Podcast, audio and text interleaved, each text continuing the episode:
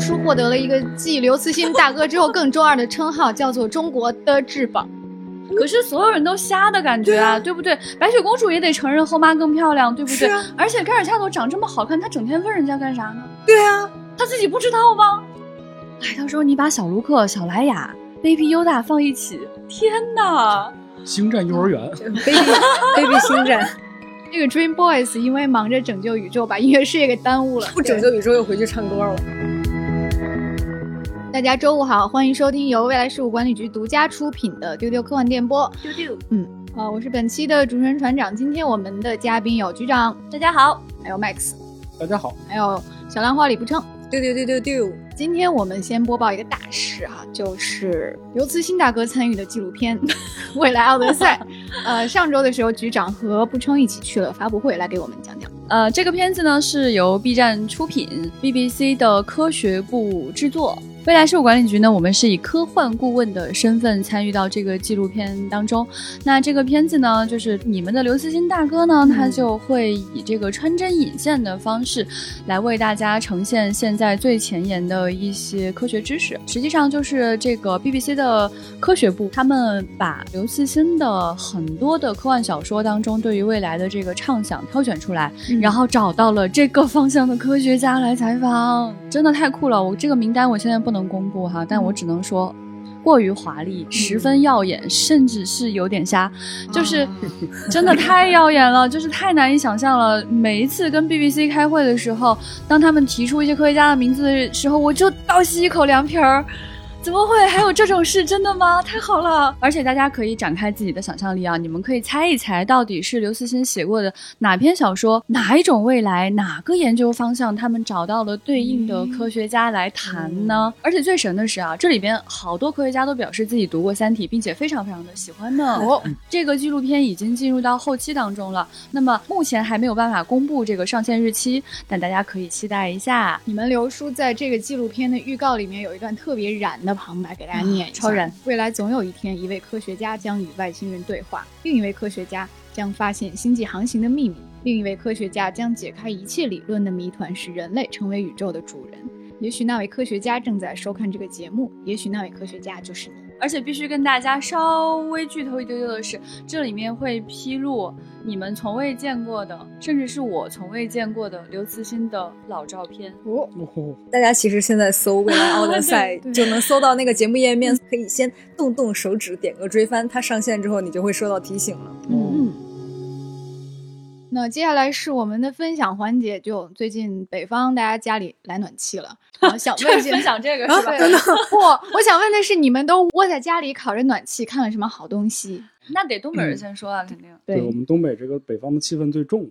我看了一部不是那么寒冷的片儿，是一个特别温暖的片子，它叫《分歧》，是这个汤姆汉克斯主演啊，他的导演也很有意思，叫米格尔·萨普施尼克。非常难念啊！他其实是全游这整部剧当中的一集的一个导演。汤姆汉克斯，我们之前也介绍过，被誉为这个美国甜心啊。他演的一般都是这种特别好的 好人角色，然后他带给人的都是那种非常正向的那种激励的感觉。他在《分歧》这部电影当中，其实也给了我们这样一个非常暖心的一个人物形象。然后《分歧》讲的其实就是一个人和一个狗。还有两个机器人的一段故事，嗯，就是发生是在一个末世的环境下，嗯，就是在末世通常情况下，我们就是为了这种生存去努力。但是你会发现，这个人在这个故事当中，他把自己的生命放在了第二位，他把自己的这条狗的生存目标放在了第一位。但同时呢，他因为受到了非常严重的辐射，马上就要死了，所以说他为了让他的狗能够活下去，他要需要找到一个生命去。照顾他的狗，那他就在这个末世没有人可以依靠的情况下，他就做了一个机器人。这个机器人呢，刚开始傻傻的，但是他经过芬奇自己的一番教诲，就发现机器人开始变得就是有人性、有人味儿了。这个故事你会发现，到后来汤姆汉克斯就去世了，唯一剩下的就是这条狗和这个机器人。就这两个人在这个末世生存下去，你觉得这个故事是一个开放性的结局，但同时也又充满了一种各种各样的未知和悬念。我我觉得这个故事就在我近两年来看到的这种机器人的电影当中是最好的展现。嗯，就是这些年大家都在说，就是机器人这个题材，其实在科幻当中算比较老了。那这样一个故事要怎么样能讲出新意呢？我觉得还是赢在大量的细节。就是他在这个故事当中，他讲的这个机器人，首先要跟大家讲一个信息啊，就是他有口音，而且他口音特别的重。他叫芬奇的时候，Finch。Finch, we have been very fortunate. Extremely fortunate. 鼻音，然后还拐来拐去。我呢，就是我不太清楚他这个口音是在哪儿来的。这个口音真的迷之可爱。然后呢，他的这个造型也特别有趣，是一个长手长脚的机器人。然后汤姆汉克斯所饰演的这个角色，他在片中呢，他讲的是一个技术公司的技术工作人员。很显然，他自己的技术非常的过硬，所以他实际上他是把他自己那个公司里面的一些零件拼接在一起，完成了这个机器人，甚至有些都是东拼西凑的。那所以这个机器人它像极了我们今天的技术，但是又与我们稍稍不同的是，它已经走到了大家所向往的那种 AI 养成路线当中。嗯就它已经有了一定的自我觉醒，然后这个机器人呢，它可以通过自我学习 （self learning） 这样的一种方式，逐渐学习到一些知识。嗯，听完你们两个，我对他的期待反转了。我以为它是一个科幻版的《鲁滨逊漂流记》，结果其实是可爱狗子和可爱机器人和一个大叔叔的，就是可爱是的可爱的暖心的故事，特别暖心。我刚开始也是以为是一个鲁滨逊的故事，但你发现它其实是一个特别就是有点浪漫情怀的感觉。哎嗯，有一段就是汤姆汉克斯穿着一身白西服，站在那个久违了的阳光底下的时候，就那一段对话特别的温馨，一定要去看。所有想在在新的时代去做机器人故事的人呢，我都非常非常推荐去学习学习这个片子。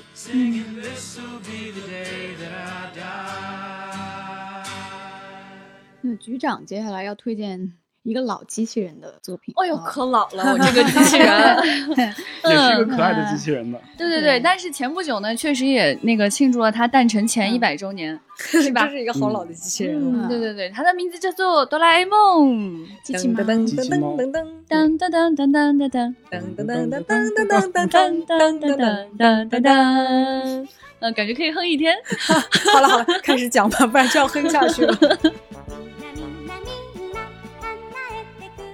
这个电影是二零一九年上映的二 D 版的动画，叫《哆啦 A 梦：冒号大雄的月球探险记》。嗯嗯，这个故事呢是在当年的六一上映的，它实际上用了原著漫画当中的一些剧情，而其中又加入了大量的原创剧情。嗯，这个就很厉害。而且这个故事啊，其实看的时候呢，你会突然发现，哦，这好像不是一个机器猫的故事。我来给大家讲讲这个故事说了什么哈。一个废柴男孩子，他突然要担任起宇宙的重任，他认识了一个银发的。同龄的男孩子，两个人结成了深厚的友谊，还一起开了飞行器。最后呢，他们一起打败了反派。因为已经可以想起来了，团长，你说这是什么故事？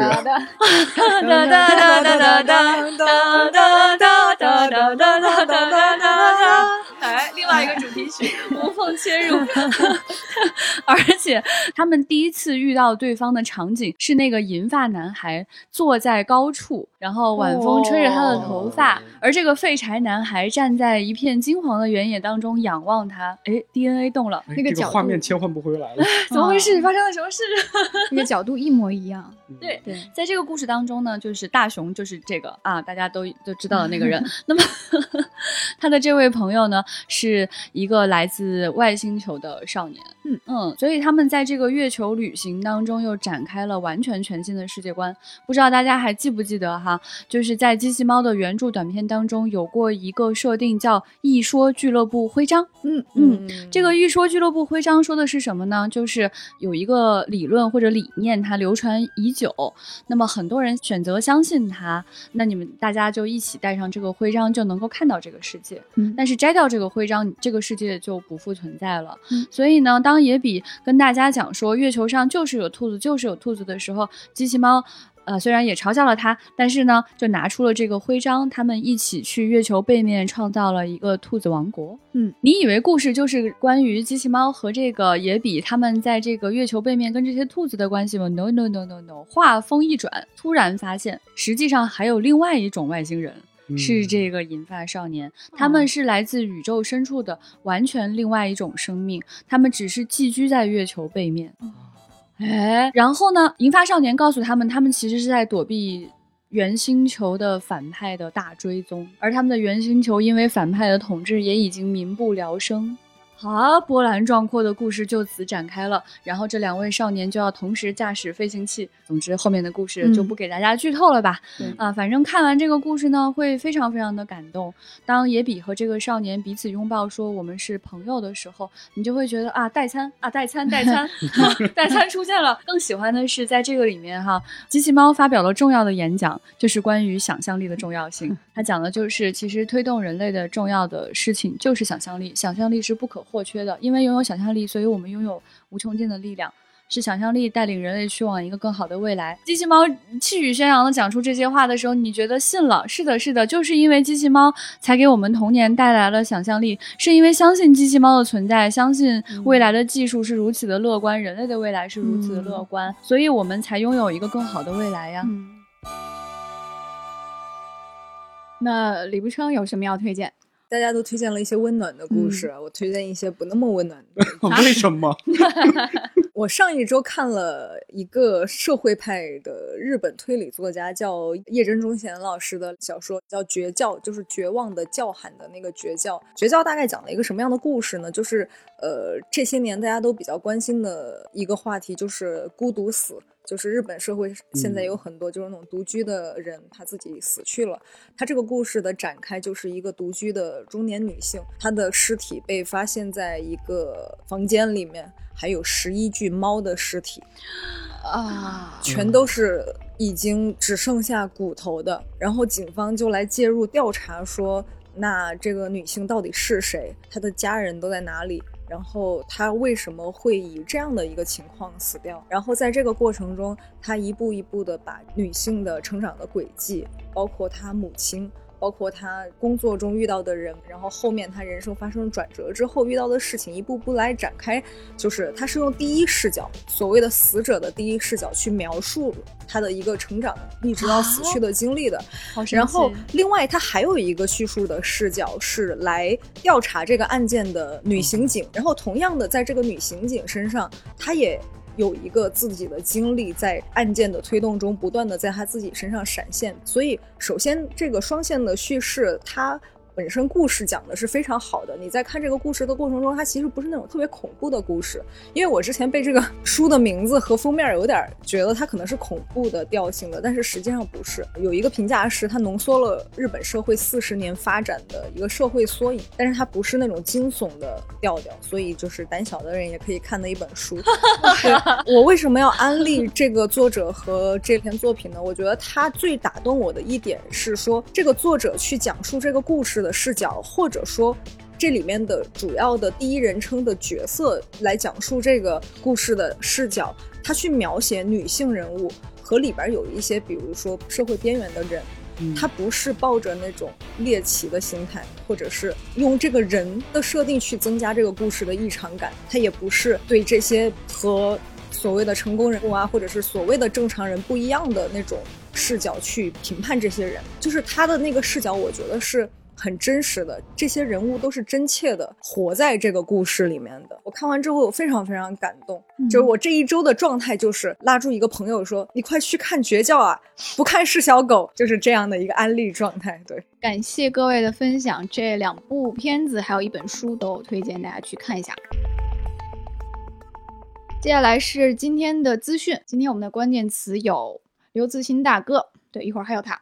神秘博士、漫威、网飞漫改，还有太空歌剧。先来看看漫威，最近多部漫威新剧曝光了新进展，包括立项啊、logo 啊、曝光预告、剧照和上线时间等等。先是奇异博士，他最近要在洛杉矶进行一系列的重拍和补拍，据说这个拍摄的量还不小。而奇异博士二明年五月就要在北美上映了，它会是一个比较重要的节点，因为它将会开启多元宇并且联动蜘蛛侠三，讲述奇异博士对时间宝石的持续研究受到了一个敌人的阻碍，导致奇异博士释放出了难以形容的邪恶力量。然后众多老卡斯都会回归，红女巫伊丽莎白·奥尔森也将会加入。然后我们在录制节目的今天上午，其实也看到了《蜘蛛侠三：英雄无归》的最新一个预告片也发布了。嗯，预告片呢，它接续的是上一部的剧情，就是荷兰弟扮演的小蜘蛛，他在上一部中暴露了他的身份，然后呢，奇异博士就来施了一个法术，希望让全世界都忘记蜘蛛侠是彼得·帕克这回事儿。结果呢，他捅了一个篓子，失误了，好像是把其他的平行宇宙就给召唤过来。然后在这个预告片中，我们就看到蜘蛛侠的五大宿敌同框了。但是呢，对，但是并没有出现大家期待的三代蜘蛛侠的同框。然后在最后，他还有一个小惊吓，就是 蜘蛛侠女朋友又掉下去了，然后小蜘蛛跳下去救他，但是这次有没有救到呢？嗯，引发了很多粉丝的哭嚎。他还是个孩子，对他好一点吧。然后我们却发现这部预告片当中透露出一个重要的信息，就是其实这个错是奇异博士犯下的。嗯嗯，因为他其实相当于这个法术不精嘛。你能发现漫威宇宙在打开之后，奇异博士这个角色出现到现在为止，他没当几年奇异博士，他的 他这个法术啊就没那么厉害。我们上一次就发现好像是以为是小蜘蛛的问题啊，他就一直说是因为你在我身边叨叨叨，然后把这个事儿搞砸了。但其实就是奇异博士他自己施法不行。我们能发现整个漫威宇宙在第五阶段的展开，全都是围绕着多元宇宙这件事情来铺垫的。我们从电视剧当中能看到，猩红女巫她的出现，其实导致了一些多元宇宙。洛基的单人剧当中也出现了这个所谓的多元宇宙碎裂的这个状况，很多人都在猜，到底他们几个谁才是真凶啊？然后奇异博士就在这儿一顿瞎鼓捣。其实粉丝是很激动的，就只要多元宇宙的这个事儿成立了，我们就能看到各种各样的角色都能够走到我们大家的这个视野当中。比如说，就是大家一直在期待的这个三代蜘蛛侠的同框，我觉得就是一个漫威的预告片的一个行为。就肯定已经拍了，就是不想给你看，就是想让你进电影院看这个事情，或者就是说他在上映之前最后一版预告一定会给你露一脸，让你去，嗯哎，买票吧，买票吧，出来了，嗯，就这种感觉。我觉得这特别秀肌肉哎，就是有一种 IP 都是我的，这些都是我的，我的，我的，我的，就那个海鸥我的，我的 那种感觉，给你们看看，全是我的。嗯，啊，这太精彩了！我觉得其实有点说站在一个十字路口的感觉了，就是他把很多非常厉害的人物都已经拍完了，然后大乱斗也拍完了，嗯然后人物的很多单人的也都拍了。这个时候再干点啥比较好呢？而且他要承上启下呀，他下面如果换人，如果开启新的世界，开启新的世界的逻辑，嗯观众是不是承认呢？因为他跟得很紧。开启多元宇宙，既可以说是很聪明，也可以说我觉得是在困境当中不得已而为之吧。对，大家都觉得就是漫威一盘大棋嘛，反倒我就觉得这一盘大棋就是现在越下越乱了，就你已经分不清它的主次了，因为在。复联一二三的时候，我们都明显感觉到这几个人物是重要的角色。嗯那现在就是越来越多的人物加进来之后，那些曾经我们寄予了很多感情的角色就不知道去哪儿了，就没有这个故事线交代了。然后我们会把所有的这些关注点都集中在一些影视之外的东西，比如说这种三代同框，其实它不是有故事剧情的那种期待，而是说为了我们对这个角色能再次在大荧幕上看到他，然后产生了一种期待。嗯我觉得这也是一种，就是因为讲不下去了，所以才塑造出来的这样一种营销手段。也是个办法，就是把大家对作品更迭所产生的那种期待和反馈，把它搞成一个作品的看点本身。所以我就特别好奇，这个时间管理局啊，他为啥不把这些有能力操纵时间的这些人都招过去，然后把这些乱七八糟的平行宇宙梳理一下？问这个问题非常好，为什么呢？啊，因为这个作为一个时间管理局来讲，它其实不是来管理时间的，它是来统治时间。它其实是康这个人自己塑造的这样一个世界，就是一个区别于这个六幺六宇宙之外的一个地方。就他在这儿能够去控制整个世界，通过操纵时间的方式。如果他把另外一个特别厉害的人拽过来，那这个人啊这个世界谁说了算啊？是吧？嗯，包括奇异博士，如果你真的去找他，也不会去的，因为他看不上你这个东西。还给你交简历吗？不可能，，人家是这个宇宙当中的至尊法师，是可以对，你刚刚说他没经验，就不是 设定上是那样的吧？没经验和有能力是两回事儿，哦懂吧哦？有的人可以特别有能力，但他没有经验，他会随着这个阅历增加，这个能力越来越强。五一曾经说过嘛，就是奇异博士说的事儿就是对的，他是这个是宇宙当中最强的至尊法师。除了这个平行宇宙的大规模联动，还有一些新的预告。月光骑士的剧集发布了预告，女浩克的剧集发布预告，金妮女士也有了预告，然后还有鹰眼的单人剧集和她的衍生剧集回声。然后此外还官宣了一些 logo，X 战警的新动画剧集《X 战警九七》，银河护卫队树人的衍生动画剧《我是格鲁特》。我想看格鲁特这个，哦，这个他们已经放出了这个格鲁特的剧本的泄露，泄露照片，啊嗯，上面全是 I am Groot。哎呀，好冷的梗啊听君！一席话，哎，听君一席话，我是格鲁特。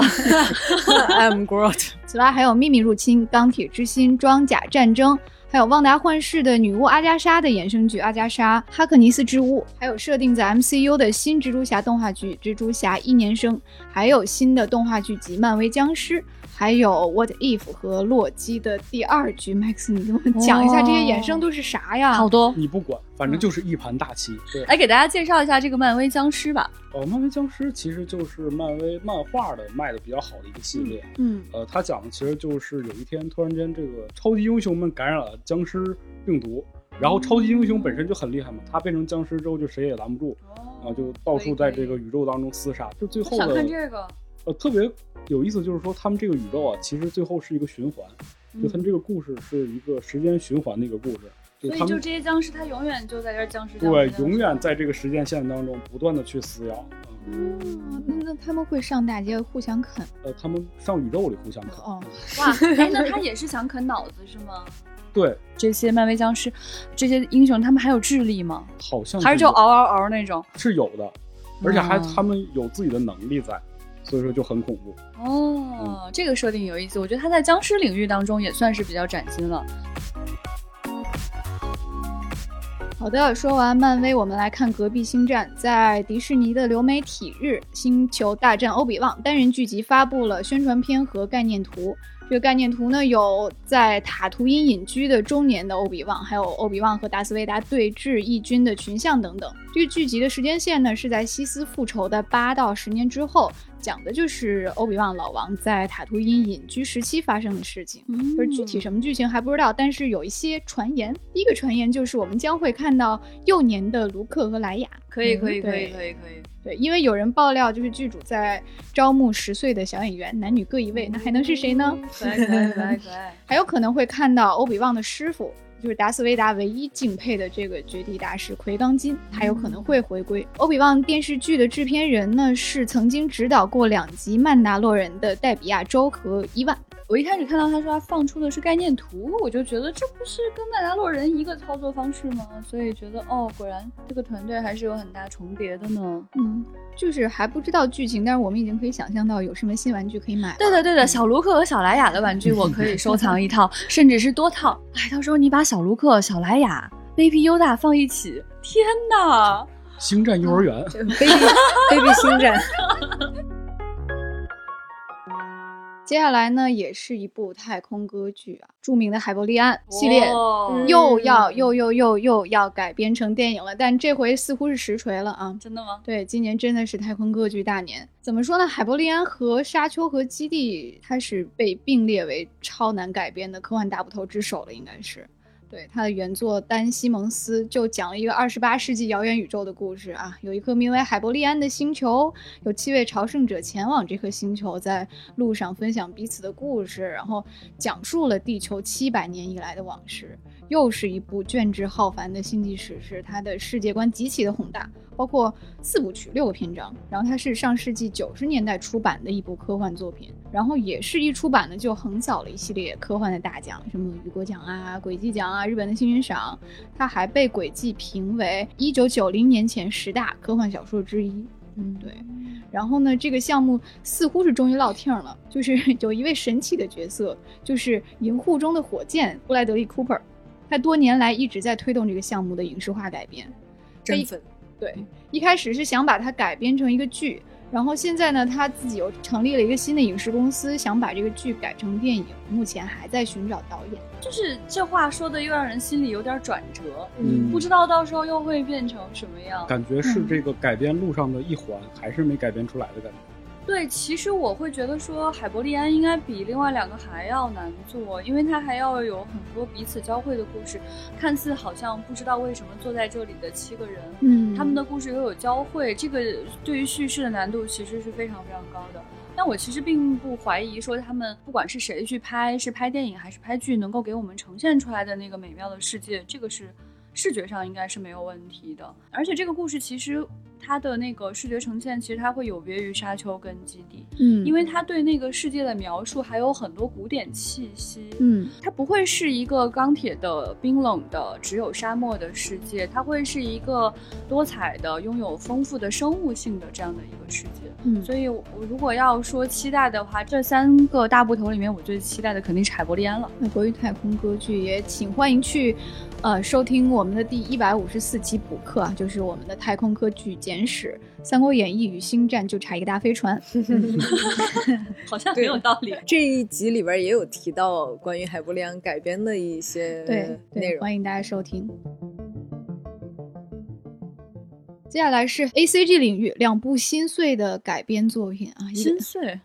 都挺心碎的，一个漫改，一个游戏改。哦对，先是这个著名的射击游戏《光环》，它要改剧了。它这个真人剧集已经发了预告，就是著名的主角士官长有登场。然后明年是上线派拉蒙加。《光环》讲述的是二十六世纪的事儿，就是人类和一个叫做星盟的外星威胁之间的冲突。然后扮演士官长的呢是美国众神里的爱尔兰矮妖巴勃罗施瑞博尔。然后呢，他是二十六世纪一个先进的战士，也是人类文明得救的唯一的希望。据说这个真人剧里还加了一个新角色，是一个十六岁的女孩，她来自外殖民地，在一个特殊的时刻遇到了士官长。重点来了，本片由斯皮尔伯格执行制作。游戏的改编其实蛮让人提心吊胆的，因为对于游戏来说，讲故事不是他的主要任务。还是玩家的体验更重要。那在这个改编过程当中，你要做出的这个取舍难度还是比较高的。然后看了这个演员的名单跟这个描述，嗯，跟这个制作阵容之后，觉得嗯，应该嗯，可能七分以下，嗯，但我觉得可能粉丝还是都会去看吧，因为它群众基础还是非常非常好的。嗯，看到这类游戏的作品的话，脑子里面闪现的最多的还是《生化危机》。《生化危机》的电影吧，就是属于嗯第一部的时候觉得啊还不错，后面就越拍越烂越拍，嗯但是还是一直要看，就已经跌破六分了吧，你还是会继续看下去的。对，嗯但是《生化危机》这个改编电影，它的整个系列还和我们现在的还不太一样，嗯因为它不是按照游戏的剧情去发展，嗯它跟游戏的差别很大，只是借用了一些人物和设定。网飞《星际牛仔》今天上映了，喜欢的大家可以去看一下。扑到什么程度呢？第一波的媒体口碑呢比较惨，烂番茄新鲜度百分之三十八。真是好不新鲜啊！对，就扑到地平线以下了。天呐，这个都不是说是那个不及格，简直百分之五十都没有。对，我们可以看一下各大媒体的反馈啊。尽管演员很棒，大家都非常努力，尽管前面有个尽管，你就感觉哦好不祥哦，不是好话重。点是，但是后面的多努力吗？对，就是说台词的表达和廉价的服装，使得整部剧就像 cosplay 勉强配合的表演。我看完真人版第一季一共十集，你都有时间去重温一下动画原作了。说的好有道理呢。啊对，然后还有这个呃 Hollywood Reporter 说，在大约十个小时的观剧过程中，我一遍又一遍的疑惑，我为什么要看这个作品？还有一个夸奖他说，他比之前那个《死亡笔记》的真人版有所进步。听起来也不是夸奖这是，夸奖吗？就矬子里头拔大个儿。哎，我挺意外的，因为当时我记得就是发布演员表的时候，大家就生了一波气，嗯然后发了那个海报的时候，大家又生了一波气，说这个跟原著不能比。我通过网飞的这些拍摄，就再一次加强了一个观点，就是有些是真的只能动画来做，动画是一个非常非常特殊的媒介，嗯实际上并不是说拍了真人就一定更好。嗯动画能够呈现的东西是有些真人真的完全无法去抵达的。它在整个的气质、表现手法上有很多东西是真人当中非常缚手缚脚的。嗯，这也是为什么我们那么喜欢去看一个更加疯狂的、更加光怪陆离的世界。船长不是特特别喜欢《星际牛仔》，我个人觉得是有点救不回来的，因为我觉得那个两米的大长腿和那个鸟窝头那种非常动画化的表达，嗯，就我只喜欢的在动画里才会有的那些东西，真人版应该都是救不回来的。预告一下，就在下周二的时候，我们会有一期来给大家聊一聊《星际牛仔》的原版动画作品，它到底为什么经典？哎，所以不讲这个了是吧？就是要是看的不高兴，就回去看看动画片吧。对，伤心之后我们来聊聊动画到底有哪里好。接下来说一些令人快乐的事情。有快乐的事来了，最近有一款超级可爱的猫咪模拟器游戏要上线了。对，这个游戏叫 Little Kitty Big City，小猫咪大城市，公布了预告片。对，对，就是你可以扮演一只，还是一只黑猫，一只绿眼睛的黑猫，就是在城市里四处游走。你可以捉鸟、打花盆儿、踩键盘、钻纸箱，然后和街边的狗狗对话，然后还可以给它装扮各种特别萌的兔子的头套、水果的头套。嗯，对，这款游戏来自独立工作室 Double Dagger Studio。发售日期没有写，他写的是猫猫没有死线。说的好好，在那个预告片当中啊，你会看到，就是它实际上这个猫猫的任务不是去做这些什么捉小鸟这些事情，嗯它真正的任务是你在街上迷路了，现在你要回家。然后下一个画面就是猫猫在摸摸这摸摸那儿，然后说你要赶紧回家。然后猫猫又干这干那干这干那，然后它就说要不就求你回家，就是那个词儿又改了。对，在最后呢，就是你就看到说猫猫必须回家，后面又出现了一段乱码，然后镜头一拉，发现猫猫已经回到家里，并且在这个电脑上打出了一堆乱码。嗯，就表达出那个主人迫切的心态。我很多朋友真的丢过猫，然后他就是那种心态，就是刚开始觉得可能是猫猫自己出去玩了，一会儿就回来了，后来就是你快回来吧，求你了，真的求你了。期待这个游戏早日上线啊！然后是一部可爱的小短片，为了纪念怪物电力公司上映二十周年，皮克斯做了一个黑白默片风格的小片子，用四分钟重新讲述了一下这个故事。然后是用字幕对白加上钢琴配乐，然后再加上早期迪士尼动画的风格。就它完全重画了，而且真的是默片，里面没有一句台词，只有音乐。嗯，然后你觉得那个就是毛怪尖叫起来的样子，就特别像当年的那个米老鼠的嘴型。嗯全部重画了，而且这个故事其实跟原版有差异，嗯，因为它其实把场景彻底简单化了，里面的场景都很像当年那个黑白的米奇所处的那个街道，感觉是四分钟看了一个新故事。哎也是对吧？对，其实我们是一起在公司的大屏幕上看的，看完了之后，真的有一种在电影院里面看默片的感觉。给大家预告一下，之后我们会有一期皮克斯特辑，也专门来聊一下《怪物电力公司》这部经典作品。接下来几个梦幻联动，《神秘博士》耶！第十任博士大卫·田纳特主演的《八十天环游地球》片头曝光了，非常的好看，是做成了一个剪纸的效果。这个可以说非常骗大家了。对表面上是神秘博士的新闻，实际上是八十天环游地球的新闻。因为它会有蒸汽火车呀、热气球啊，然后还有一个巨大的表盘在那里滴答滴答，然后那个钟一出来，大家就串戏了。我看粉丝都说四舍五入这就是今年的《神秘博士》圣诞特辑。哦，开心。对，就是这个呢，就必须要跟大家讲一下哈，《八十天环游地球》是儒勒·凡尔纳的经典的科幻小说。嗯，他就是讲述这样一个人，他跟人打赌，说我就是可以八十天环游地球。那个时候的人都不信，你疯了吗？大家对他冷嘲热讽。然后他驾驶这个飞行器，并且在有同伴陪伴的情况下进行了一段旅行。大家听起来是不是非常的熟悉呢？而且这个主演他是我们非常喜欢的大提提，这个对我来说啊，私人意义可以说超出了这个片子本身的意义。当大家谈论起《神秘博士》的时候啊，粉丝都会互相问一个问题，就是谁是你的博士？嗯，那可以说我的博士，我最喜欢的、最入坑的那位博士就是大卫·田纳特了。而这个《八十天环游地球》是我个人小的时候看的第一个科幻小说呢，甚至可以说它不是用看的，是用听的，因为那个时候我年纪太小了，还不太认字儿，是我爸爸念给我听。我第一次知道人可以乘坐热气球环游地球的时候，那个时候是感觉到非常的不可思议的。小的时候我还没有坐过飞机呢，还还很少能够离开自己的家乡。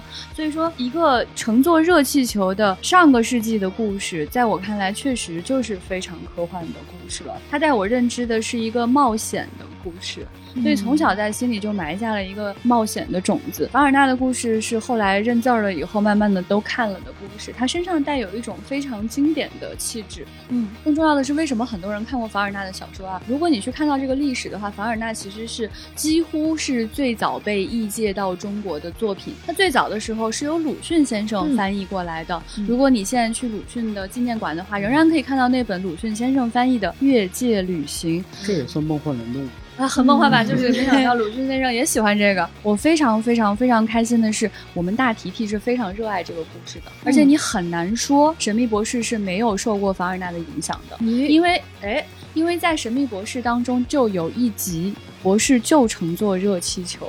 那个画面现在剪出来，我都能给你剪个预告片儿出来，一毛一样。更好笑的是，在这个预告片当中，非常非常刻意的在预告片当中告诉你，博士会有一个 companion，嗯，嗯，一个疯狂的驾驶着小小的飞行器，还有带上朋友一起去旅行的人，差不多四舍五入，今年就可以过节了。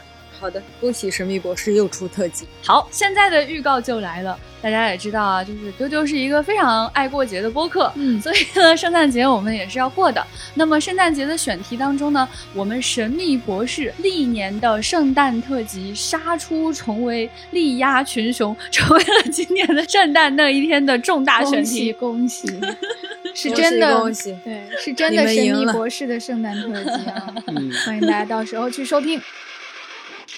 然后是另一位博士啊，第十二任博士的饰演者皮卡叔，他要发音乐专辑了。啊？怎么回事？皮卡叔真的好可爱啊！就你们皮卡叔在八十年代就组了一个朋克乐队，啊，叫 Dream Boys。这个名字太羞耻了，好羞耻、天哪，好青春啊！梦男孩儿，就就梦男孩儿，梦男孩儿后来成了博士。后来这个 Dream Boys 因为忙着拯救宇宙，把音乐事业给耽误了。不拯救宇宙又回去唱歌了。哎，你看，其实是手朋克救地球嘛。哦，哦，Q 到了小浪花最喜欢的 IP。开心开心开心开心！其实呢，是前两年有一个英国著名的摇滚乐队 The Bob Monkeys，他鼓励皮卡叔说：“你应该追寻你的音乐梦想。”于是他就发了一个新专，这个新专名叫《圣克里斯托弗》啊，十月十九号的时候，也就是今天，全球也就发布了啊。哎，其实皮卡叔并没有完全舍弃他的音乐梦想，在他拯救地球的过程当中，他曾经在多次展开自己的演出，甚至有一集呢，他出现了一个莎士比亚的环形剧场，镜头一转，你发现博士他正在做插电演出。然后他摘掉了自己的墨镜，展现了自己那种摇滚精神。哇，我觉得当时那个感觉就是，他如果真的在这样的环形剧场曾经有过这样的演出，那英国人应该也是受到了很深的熏陶吧。所以今天的英国音乐才那么好听呢。嗯，我的世界是个圈。所以祝福那个皮卡叔继续追寻自己的音乐梦想哈。下一个梦幻联动是天野喜孝和乙一的。天野喜笑和乙一联手会打造一部太空加恐怖动画，叫《哦 Exception》，明年网飞开播。网飞，不是出网飞，怎么又是你？我现在看到网飞我就 咯噔。这这应该是一个原创作品吧，《Exception》嗯对。天野喜笑呢是大家很熟悉的《最终幻想》的前六部的角色设计了，著名的艺术大师。然后乙一呢，他是著名的悬疑推理作家，嗯他的代表作有《夏天烟火》《我的尸体》和《花与爱丽丝杀人事件》等等。嗯对他这次是担任原作和脚本。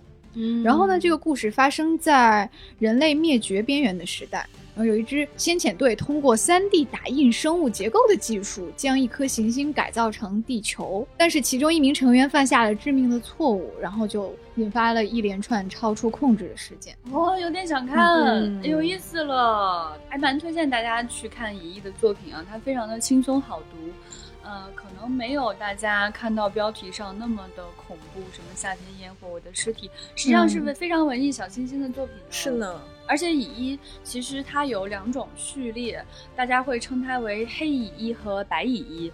黑乙一呢就相对呃惊悚恐怖会多一些，然后白乙一的话呢会相对温暖一些。其实我对乙一构建故事的能力还是非常有信心的，但是这个题材不知道就是两位能不能兼容就感觉还是期待一下。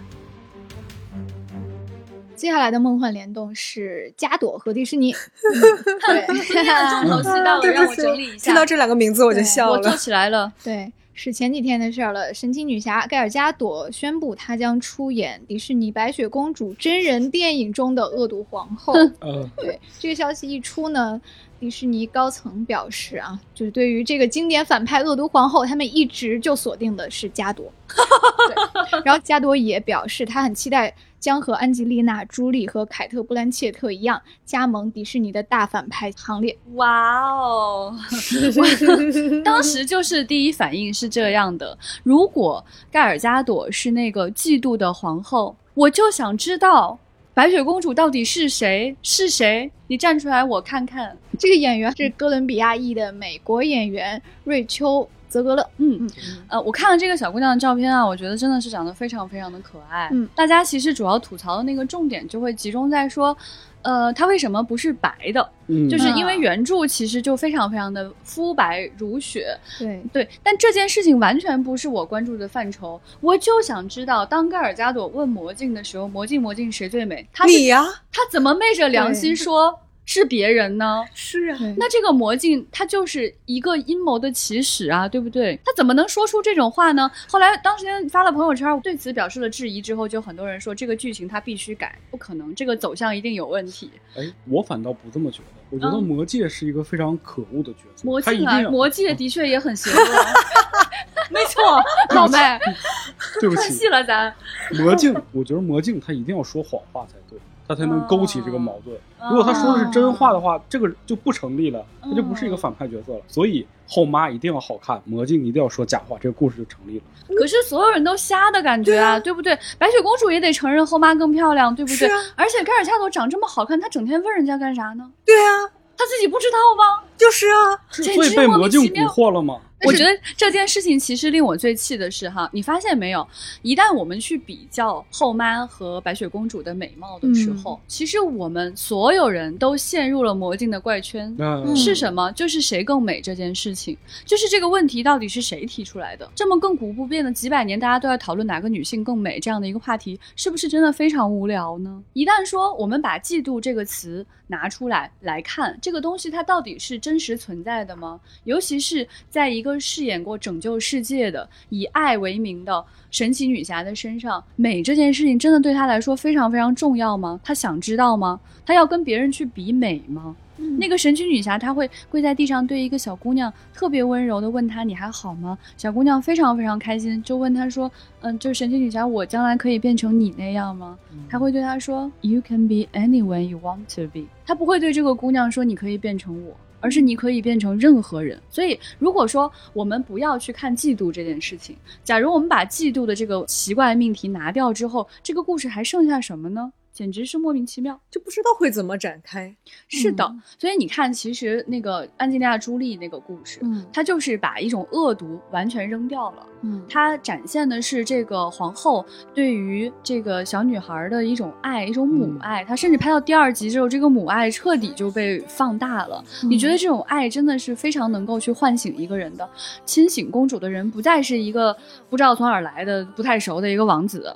而是妈妈，是母爱，母爱才是这个世界上最真挚的爱，对吗？然后刚才我们也在讲这个布兰切特这个后妈，她出现在这个灰姑娘他们家里的时候，观众是一种怎样的心情啊？真的太奇怪了。就是这个灰姑娘她爸爸这个续弦也过于成功了吧？嗯，而且在这种情况下，布兰切特到底要嫉妒些啥呢？他有啥好图的呢？他是图人家的财产，还是图王子的地位呢？你就觉得布兰切特，女王你缺啥？你不缺吧？就是缺心眼儿了。嗨，当我们重新去审视过去的故事的时候，你会发现这个故事它的原始的设定是不合理的。嗯而它这种原始的这个设定，在今天来看呢，为什么大家会更愿意去看一些所谓的反派的故事？嗯一方面啊，我们先不说这个迪士尼它是多么多么多想卖几个玩具，我觉得这个阴谋是一定存在的哈。但是呢，你会看到现在大家对于反派的这种喜欢，实际上是一种时代性质。我们真正爱的是那个灭绝人类的反派吗？不是，大家从这些重新塑造的反派身上看到的是一种混乱善良。嗯，就是说你以为。我是邪恶的，是因为你不理解我，我用我自己的方式去守护一种善良。嗯我用我的方式去达成一种新的善良，这种思潮其实是当下的一个非常非常重要的时代特征。你会发现，一旦我们不去相信女人和女人之间会因为美貌或者任何一个原因去嫉妒对方的话，你会发现这个故事全部都分崩离析，必须重新讲述。嗯，甚至可能魔镜根本就不会出现了。我觉得盖尔加朵可以说是可能大家公认的一个拥有美貌，但是他脸上并没有写着“我超自恋”的一个人吧。我倒要看看你迪士尼准备把我们盖尔加朵变得多恶毒、有趣。迪士尼，你听到了吗？接下来是一位日本动画大师汤浅证明。汤浅最近被授予了紫绶褒章啊，这个章呢是日本政府颁发的奖章之一，他授予学术、艺术、运动领域中做出卓越贡献的人。那之前谁得过这个章呢？高桥留美子、水木茂、大有克洋。哦，汤浅证明其实是在丢丢中，我觉得被 Q 到比较多的人物，哎，嗯就是我们好像在那个夏日片单中就有推荐过，嗯然后我们有单开一期专门去讲汤浅证明的，嗯就是在第四十二期，汤浅证明为何是日本动漫史最猛的幻觉制造机。嗯，再次恭喜我们都爱的汤浅老师，啊希望他的新作犬王快点搞。快点，快点！接下来是你们刘慈欣大哥的新书，大刘的日文短篇集《缘》已经在日本开售了。然后呢，你们刘叔获得了一个继刘慈欣大哥之后更中二的称号，叫做中国的至宝。啊，日本读者都太可爱了。刘慈欣的日本首部短篇集啊，收录了十三篇作品，是你们刘叔自己选的十三篇他认为最好的作品，包括了这个描写了人类计算机的，还在日本拿了星云赏的这个作品《缘》啊，以及他的出道作《金歌》。然后呢，这个封面是好评如潮，因为还是画《三体》封面的富安健一郎老师。哦对，他这个封面就很有历史感，画的是秦始皇的这个打造的人列计算机的宏伟的图景。对嗯，感觉那个中国历史爱好者又狂喜了一番吧？应该对然后呢，三体粉头小岛秀夫，他果然发 推，果然他哎推荐了这部作品，哎，不知道他果然有他现在看了没必须要第一时间推荐，不能比别人慢。对嗯然后书店的，发这条推特的时候，肯定还穿着那个 T 恤。对 而且书店推荐语也特别有意思啊，说这本书不仅推荐给因为读完《三体》而失落的人，也推荐给因为《三体》太长而敬而远之的人。啊天哪，简直完美的闭环！就是你看没看过《三体》，你你都得看看这本个书对，中国的至宝。嗯还有一些读者已经火速的读完了，然后我们也收到了一些反馈。然后这个人说是近代中国的历史与疯狂的思想相结合，残酷与温暖并存。哦，最喜欢的是诗云，其中沉迷中国古诗的这个超级智慧题让我非常震惊。嗯，然后还有一个人说半夜在 Kindle 上收到了这本书，所以一整天坐立不安。啊，就是还没看是吗？对，哦，那是心里怪 挠得怪痒痒的，我他很理解他的心情。好羡慕日本读者哦，有这么多刘慈欣新作可以看。嗯，新作，嗯，对确对实，确实哎，而且喜欢收集大刘的各种不同版本的书籍的朋友，可以收一本看看。嗯，刚好下个月我们跟角川的日文版《烧火工》也要面试了。哎，好羡慕日本读者哦，又有刘慈欣新书可以看了呢。对，呃，那本烧火工的具体内容回头会跟大家详细介绍哈。总之嗯也是一本非常值得收藏的书。接下来必须要跟大家讲一讲啊，就是最近一段时间，经常还有人跑来问说，哎，你们大会去哪里了？不是说好了有线上大会的吗？有的，有的，有的，有的。来了，朋友们，线上大会马上就要来了，请大家要随时关注我们发布的新消息啊，嗯我们随时定档，随时告诉你们，就在这几天了。在这个里面呢，也会呈现出你们刘慈欣大哥的很多新的想法，我们重新认真的向他提问，然后他回答了很多新的问题，所以你会看到很多他没有说过的话哟。然后呢，在这个线上大会当中呢，你还会看到很多的，就是这个日本读者对于《三体》的反馈，还有大森望老师他会说很多很有意思的内容告诉大家哦。其中还有一个日本的奇特的读者在里面也给大家介绍了他跟《三体》之间的结缘的故事。总之呢，这个大会的内容非常非常的丰富，我们请的这个人啊，就是覆盖的面积非常非常的广，还有很多大家你想都不敢想的人，所以呢，推荐大家大家呃持续关注我们的新消息哈，在第一时间就可以看到这个线上大会了。嗯嗯今天的趣闻接收站就到此结束了，欢迎大家在留言区给我们评论，包括点击订阅。如果你想加群跟听众聊天的话，可以加未来局接待员 F A 杠六四七，他会把你拉进丢丢的听众群。你不仅可以加丢丢的听众群啊，最近还可以加三体的粉丝群哎啊，哎现在已经很多个群了，再不来就要排到那个两位数以上了。嗯，总之都是要加那个呃接待员 F A 杠六四七才可以进这些群哦。今天留给大家的问题是在我们所有提到的新作品里面，你最期待哪一部？